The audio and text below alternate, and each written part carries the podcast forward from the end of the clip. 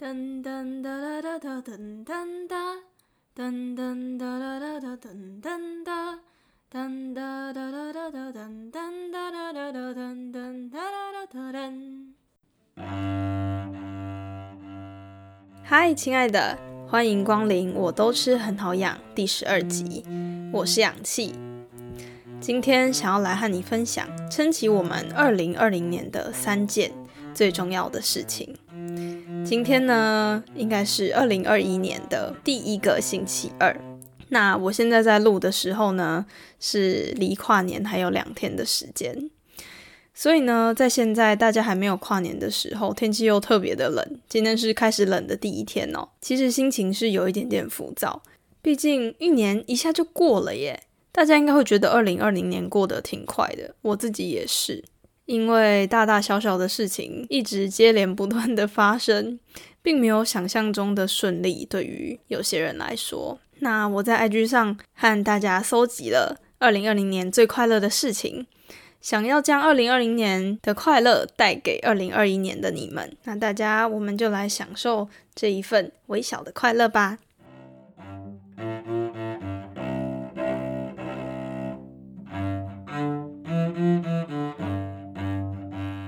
第一位朋友呢，他来和我分享，他说他和国小的朋友一起回去校庆找老师，真的好的老师可以影响我们一辈子。我国小三四年级老师和五六年级老师都非常的好。我国小呢在彰化的平和国小就读。那如果你们有听过杨慧英老师还有陈静慧老师的话，希望你们可以来私讯我。如果你是我的直属学弟学妹。那两个老师真的是让我记忆犹新，到现在还非常感谢他们对我的教导哦。好，那第二位朋友呢？他和我说，他考到全家人认为他考不到的手牌汽车驾照。哇，给你拍手！我是一个真的是考驾照非常非常不擅长的人，然后我现在也还没考到汽车驾照，所以等到那一天来临的时候呢？嗯，我们等着看，非常的祝福你。那第三位朋友呢？他和我说，他把自己的 GoGo 车贷自己缴完了。哇哦，这也很了不起诶，因为他其实是我的大学的同班同学，他自己呢把他的 GoGo 全数缴清，是一件还蛮了不起的事情哦。第四个朋友呢，他和我分享，他在课业上跨出了很大很大的一步。那第五位朋友，他和我说。他的伴侣依旧在他的身边。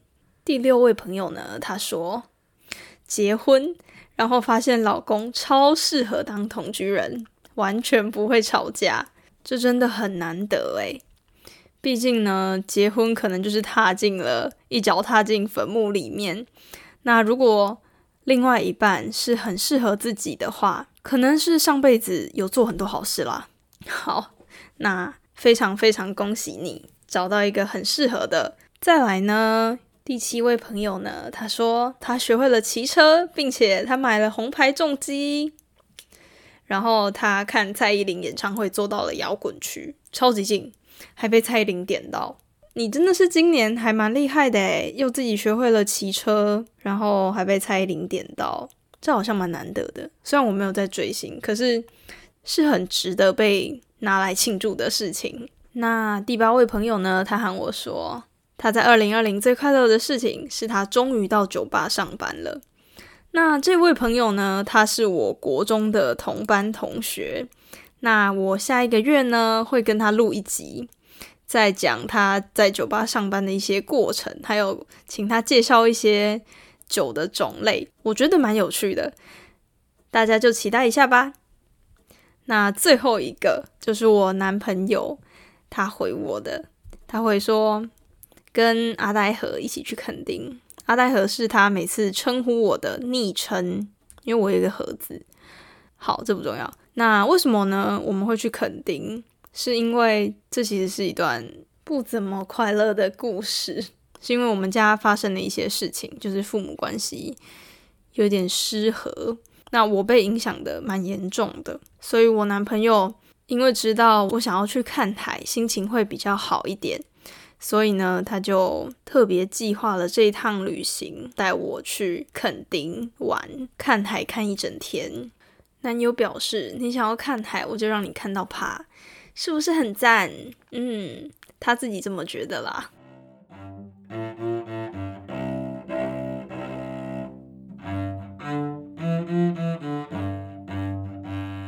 真的，在二零二零年发生的非常非常多的事。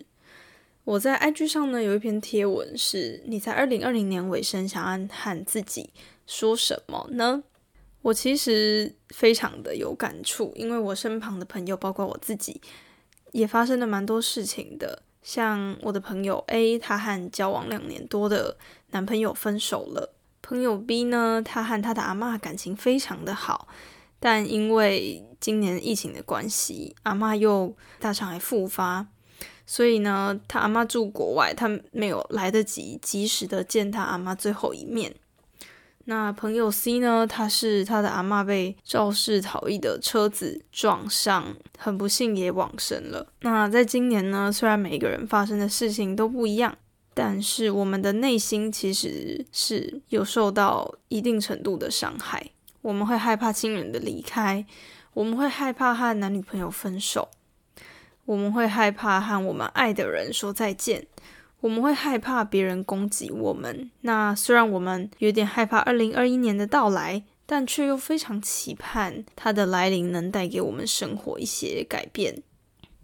接下来呢，我要和大家分享撑起我们二零二零年的三件大事情，很重要的事情哦。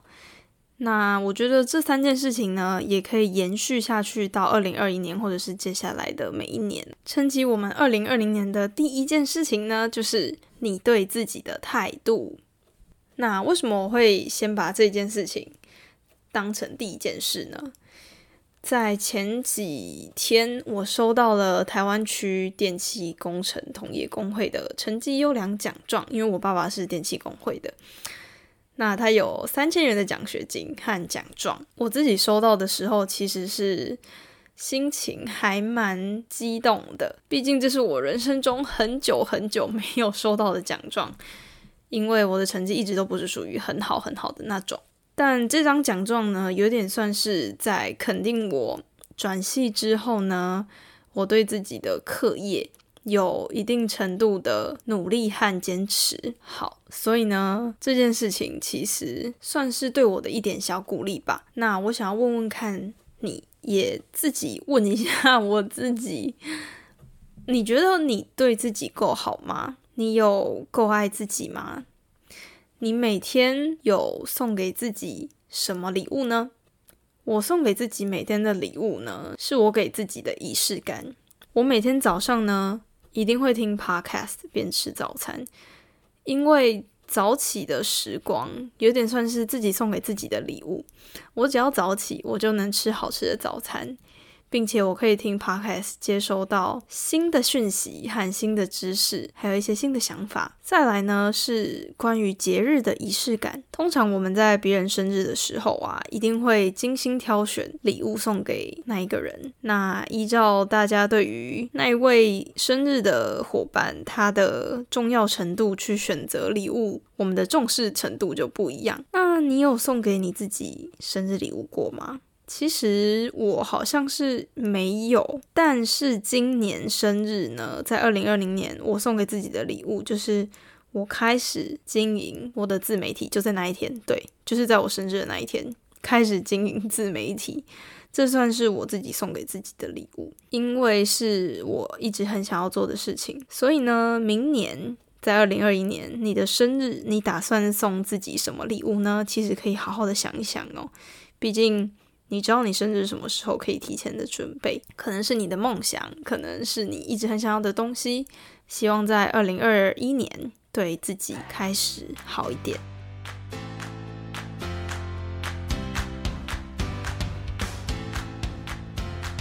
嘿嘿，我们进一下广告喽。我是一位营养系大二的学生，因为想要更深入了解营养师这个职业。和想要把营养带给人的理念传达出去，开启了营养师我该怎么吃这个单元。我真的很幸运能有这个机会，访问到各行各业的营养师，他们从录取率只有两成的营养师国考脱颖而出，在他们的领域出类拔萃，发光发热。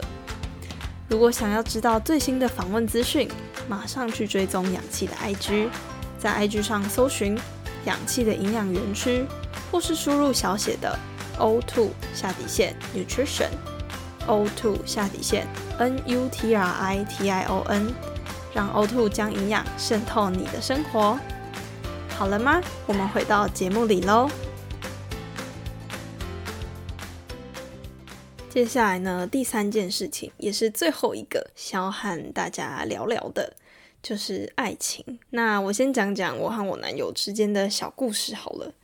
这个故事呢是关于吵架。每一个情侣呢，他们吵架的类型不尽相同。有些人呢，就是希望可以把事情讲清楚，在当下就一定要把。事情的经过、发生的顺序，还有人事物厘清，像是在一件一件抽丝剥茧的证明自己是对是错，哪边需要改进，一定要在当下解决。另外一部分的人呢，可能是有一个人是这样，然后另外一个人是属于他没有办法在生气的时候讲清楚，因为他知道他自己可能会说出不好听的话，或者是他在生气的时候就是讲不出话。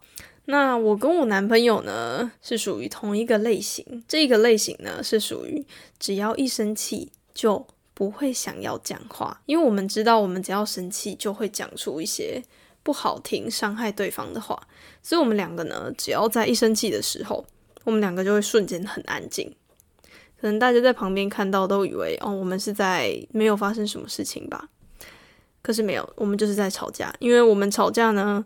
很安静的关系，所以我想要和大家聊聊，对于吵架，大家的看法是如何呢？我其实，在刚交往的时候，我和我男朋友说，我其实蛮想要我们两个快点吵架的，因为我们两个在交往初期是不太吵架，然后我那时候就很想要我们两个吵架，就是个奇怪的女朋友。为什么会想要吵架呢？因为我有看到蛮多文章，他们写说，吵架才可以磨合，并且呢，在吵架的过程中，你会更知道你要。和他要的东西是什么？如果两个人呢一直都是相安无事的话，不代表说没事哦，而是某些事情还没有爆发出来。这其实对于我来说是有点恐怖，因为看不到的事情最恐怖嘛。所以呢，当我们开始有第一次的争吵的时候，我其实是还蛮开心的。但是头疼的事情就来了，他不讲话啊，我不讲话，那这件事情要怎么讲开？没有办法讲开啊。所以呢，我们两个其实有规定，在情绪好的时候下的规定。吵架呢，不讲话没有关系。可是呢，如果两个都自己觉得自己是对的话，那就一人一次道歉。如果呢，明确的知道自己是错的话，那就自己先提出道歉。可是要在对方气都消了，可能是一两个小时过后，才可以做这样子的行为。好，因为这是我们两个呢磨合到最后的结果。所以，如果你和你男朋友，或者是你和你的另外一半，已经有开始吵架的事件发生的话呢，我的建议是可以在两个心情都好的时候想想看，如果再发生同样的事件的话，那应该可以怎样解决更好？我觉得这个非常的需要，所以推荐给大家。因为我是在二十岁才交第一任男朋友，然后我们现在刚好是交往一年多。我想要分享一下，我觉得超级无敌非常重要的两件事情。因为对于我来说呢，另外一半的父母有没有喜欢和讨厌我是非常重要的。所以呢，第一件事情就是对方都喜欢，或者是说不讨厌彼此的父母。然后呢，彼此的父母对于另外一半的态度也都挺好的，这真的是蛮重要的，因为。当两个人在一起久了之后，会发现其实两个人在一起并不是只有两个人的事情，而是双方家庭的事情。如果另外一半对方的家长没有很喜欢你，那可能造成你们两个分手的最终原因，或者是说在你另外一半的脑海中回荡的声音，可能就是他们的家人在说你的坏话。所以呢，我觉得这件事情很重要，大家一定要好好的注意，在交往初期。可能就要先让你的另外一半讨好自己的父母来喜欢你哦。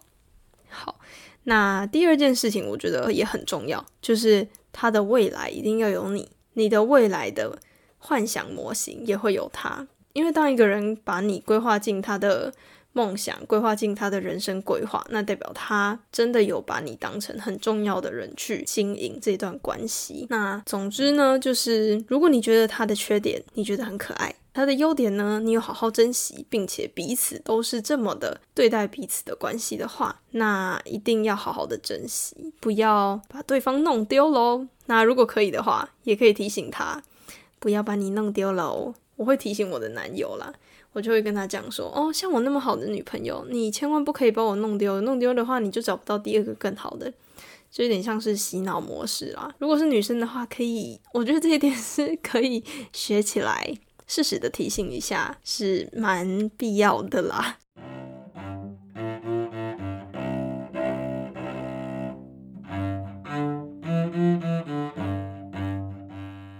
那最后想要问大家，你觉得你的二零二零年过得好吗？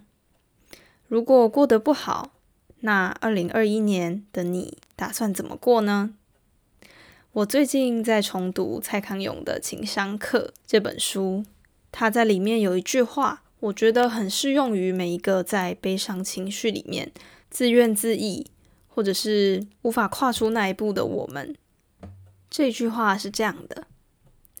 当你一直困在悲伤中，不断问着自己为什么，却又始终得不到答案时，试着渐渐的每问一次为什么，就多问一句怎么办。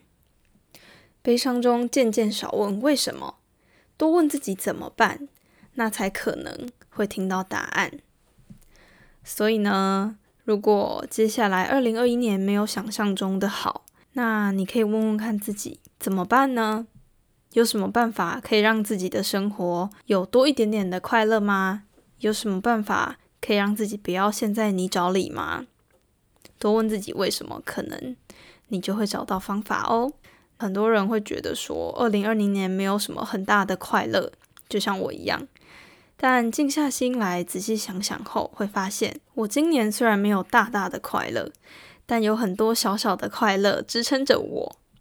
而这些小小的快乐累积起来呢，也可以算是一个大大的快乐吧。祝大家在二零二一年能快乐、健康、平安、顺心，想要的都拥有，得不到的都释怀。